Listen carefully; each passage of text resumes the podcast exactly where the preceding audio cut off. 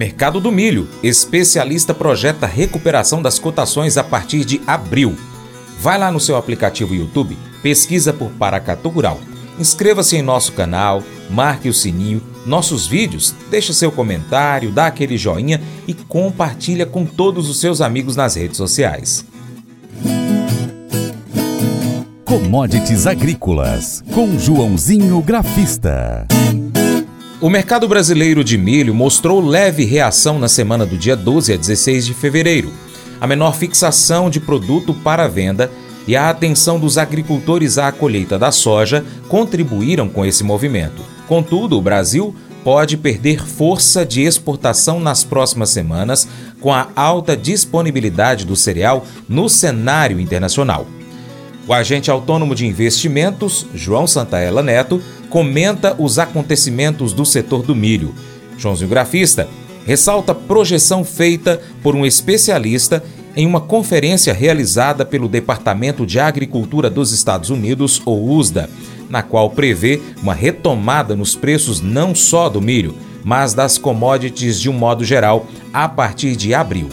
Olá a todos, o programa Paracatu Rural, aqui quem fala é João Santana Neto, conhecido há 24 anos como Joãozinho Grafista. E vamos lá, como foi o mercado do milho físico na última semana, o que esperar para essa semana de fevereiro. Começamos então mercado físico do milho, é, que teve uma semana de reação aqui no Brasil, com menor fixação de venda pelo produtor. Tá? As informações aí são da consultoria Safras e Mercado e foi importante porque foi um, foi um movimento uh, depois que nós tivemos né, o feriado aí de carnaval. Então vamos lá, como é que ficou os preços até o dia 15 de fevereiro? Uh, o valor médio então na saca do Brasil ficou em R$ 59,21, uma baixa de 1% frente a R$ 58,51 registrados na última semana. Em Cascavel, no Paraná, o milho mercado disponível caiu 1%, passando de 59 para 58 reais. Em Campinas, base CIF, a cotação subiu 0,78% ao longo da semana, de 64,50 para 65 reais. Mogiana Paulista, o cereal foi cotado a 62 reais, ficou inalterado. Em Rondonópolis, Mato Grosso, a cotação da saca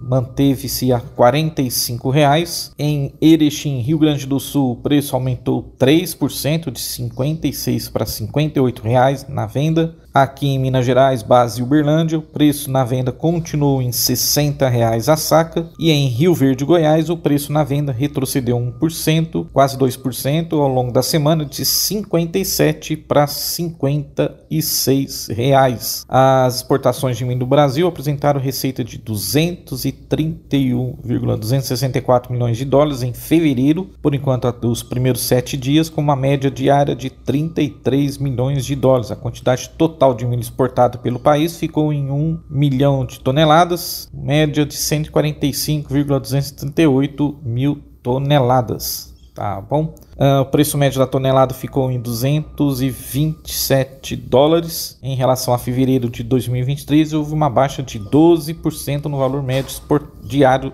exportado. Principalmente agora falando da Bolsa de Chicago. Na sexta-feira, a gente vê o contrato fecharam com leve alta. Lógico, tiver mais quedas durante a semana. O quadro positivo na sexta-feira buscou apoio ao movimento que a gente chama de recuperação técnica. O que é recuperação técnica? Então, os fundos de investimentos, os grandes investidores, olham para as cotações. Bom, aqui já fica interessante para mim colocar dinheiro no bolso com essas minhas vendas. Então eu vou começar a fazer um movimento que a gente, o, que a gente chama de recompra. E é o que acabou acontecendo. É lógico que é, não Tivemos também alta do petróleo lá na Bolsa de Nova York. Tivemos fraqueza do dólar frente a outras moedas, que é, o, que é, o, é o índice de dólar. Até acabou também levando o café para leve alta na, na sexta-feira.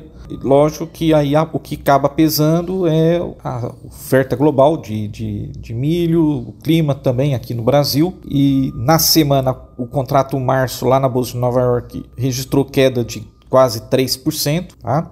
A perspectiva de que as exportações da Rússia possam vir a ser substituídas por embarques de grãos da América do Norte e do Sul em meio a tensões no canal de Suez por conta dos conflitos no Oriente Médio e encarecimento dos prêmios de seguro atuou como fator de suporte aos preços lá em Chicago. Também contribuiu para a alta possibilidade de que os Estados Unidos possam vir a plantar uma área menor de milho na temporada 24-25, conforme dados divulgados no Fórum Anual do Departamento de Agricultura dos Estados Unidos. A área a ser plantada com milho nos Estados Unidos em 24-25 deverá ocupar 91 milhões de acres. Na semana passada, a área totalizou 94,6 milhões de acres. Então, os analistas estimavam a semeadura de 91,8 milhões de acres. Bom, o que eu comentei com vocês mais cedo, bom, um dos principais sites de foca muito mercado agro é, lá fora, né, nos, né, tanto os grãos como as softs commodities, né, o café. Uh, o, o analista-chefe do portal Barchart, uh, ele chama Darry Nilsson. E aí a jornalista, né, que, foi que entrevistou ele, perguntou, né, quando é que os preços da soja, do milho e do trigo irão começar a se recuperar, né? Como comentei, então agora mais cedo tivemos essa semana o fórum né, de agro do USDA, eu, o que ele disse eu achei interessante. É, como que as pessoas, é a palavra dele, né, como que as pessoas levam os dados do USDA muito a sério. Da mesma forma que aqui no Brasil a gente vê com, com próprios números que, que a própria Conab divulga, até saiu dados importantes essa última semana, é, mas o que ele falou, é, o que vimos hoje foi simplesmente uma extensão das tendências em que estamos desde a primavera de 2022. Não tem nada dramático. Não houve nenhuma notícia surpreendente nesses números. Veremos o que acontece, iremos ver o que vai acontecer daqui para frente, mas certamente não foi por isso. Né? A gente tem os famosos fundos de investimentos. Temos que ficar de olho agora é os, o que os fundos vão fazer daqui para frente, porque eles têm, podem continuar a aumentar suas posições de vendas. É, e é o que ele falou, vimos o contrato março do milho que está sendo entregue, que é, é, vai, vai, vai expirar, como a gente fala, no mercado, e aí começa a ter mais liquidez o contrato maio, lá na Bolsa de Chicago. Então, o que ele falou, é, vimos o contrato milho testando 4 dólares e 20, vimos o contrato maio testando 4 dólares e 30. Durante, né, vimos a soja também, mas a soja começou a recuperar. Até analista deles falar, é, perguntou por que estava achando da soja. É, ele, falou, ele falou de um movimento no, no, técnico, até depois vou comentar com vocês ao longo da semana, vou ver. Né, ele falou de uma formação gráfica que eu até gosto muito, que a gente chama de ombro, cabeça, ombro. Ele acredita que pegando os pontos do milho, da soja lá de abril do ano passado, projetava um fechamento para 10 dólares. Então ele acha ainda pode cair sim, mas ele acredita que já fez esse padrão gráfico. Até vou dar uma comentar, comentado com você. E aí ela perguntou que se os fundos ainda vão continuar pressionando o mercado para baixo. Né? Ele acha que é o, é o que ele fala, é um jogo de dinheiro, é um investimento. Se você ainda acredita que os preços vão continuar caindo, não tem como os fundos de investimento continuarem apostando em baixa. Tá? É lógico que uma hora ou outra eles vão ter que falar assim: bom, já ganhei meu lucro, eu preciso botar esse dinheiro no bolso. Né? Então, ele, é o que ele falou: os principais fundos de índice apresentaram tendência em fevereiro, vão apresentar, né?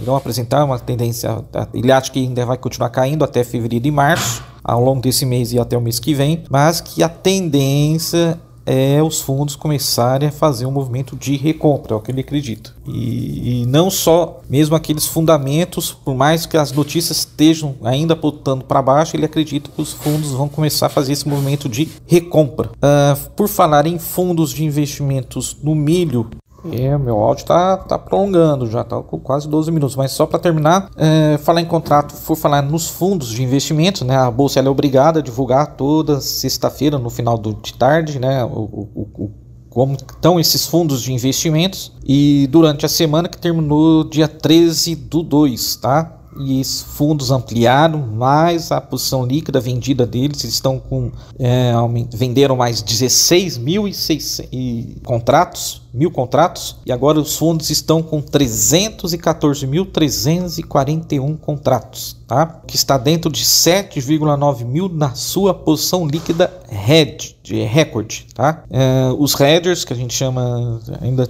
ainda estão comprados, também é o inverso, né? estão com 16 mil contratos comprados, é, também com 40 mil contratos comprados, tá? Também posição recorde. Então é aquela troca de dinheiro que a gente fala. Então uma hora ou outra esses fundos vão ter que, como eu comentei, botar dinheiro no bolso. É, e para terminar então, rapidinho, vamos para o gráfico então do milho. Tá? O contrato maio fechou a 429 né, uma, então a gente pegar aí de, só de dezembro de 2023 para cá, quer dizer, do, né, até comentei que ali era uma barreira forte no técnico, né, na, nos 500 por bucho, nos 5 dólares por bucho. De lá para cá, desde o Natal até agora, né, testamos aí a mínima de 429.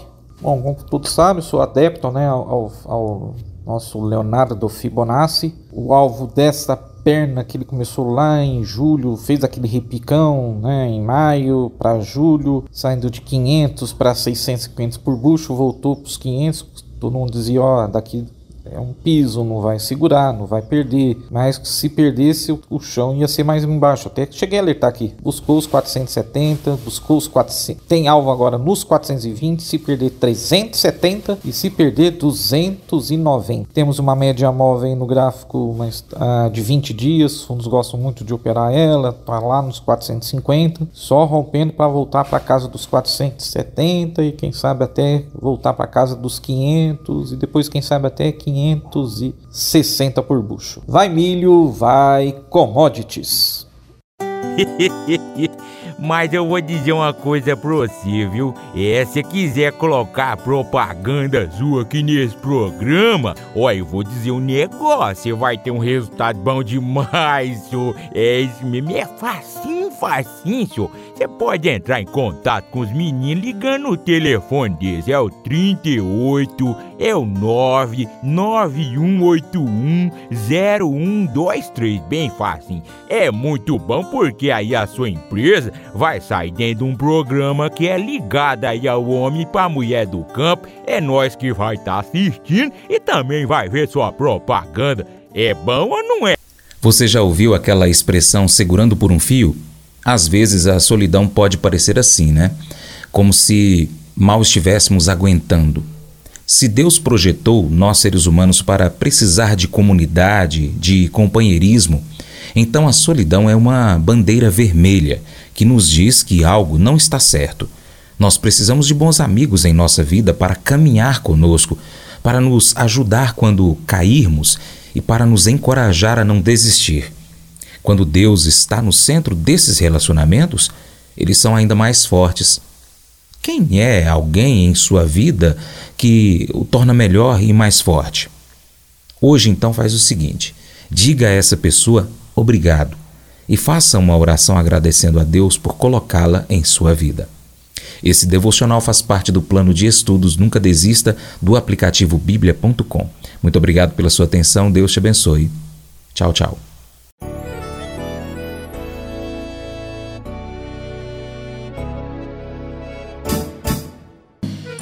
Acordo de manhã para prosear no mundo do campo, as notícias escutar. Vem com a gente em toda a região com o seu programa Paracatu Rural. Tem notícias, informação e o mais importante, sua participação. Programa Paracatu Rural. Programa Paracatu Rural.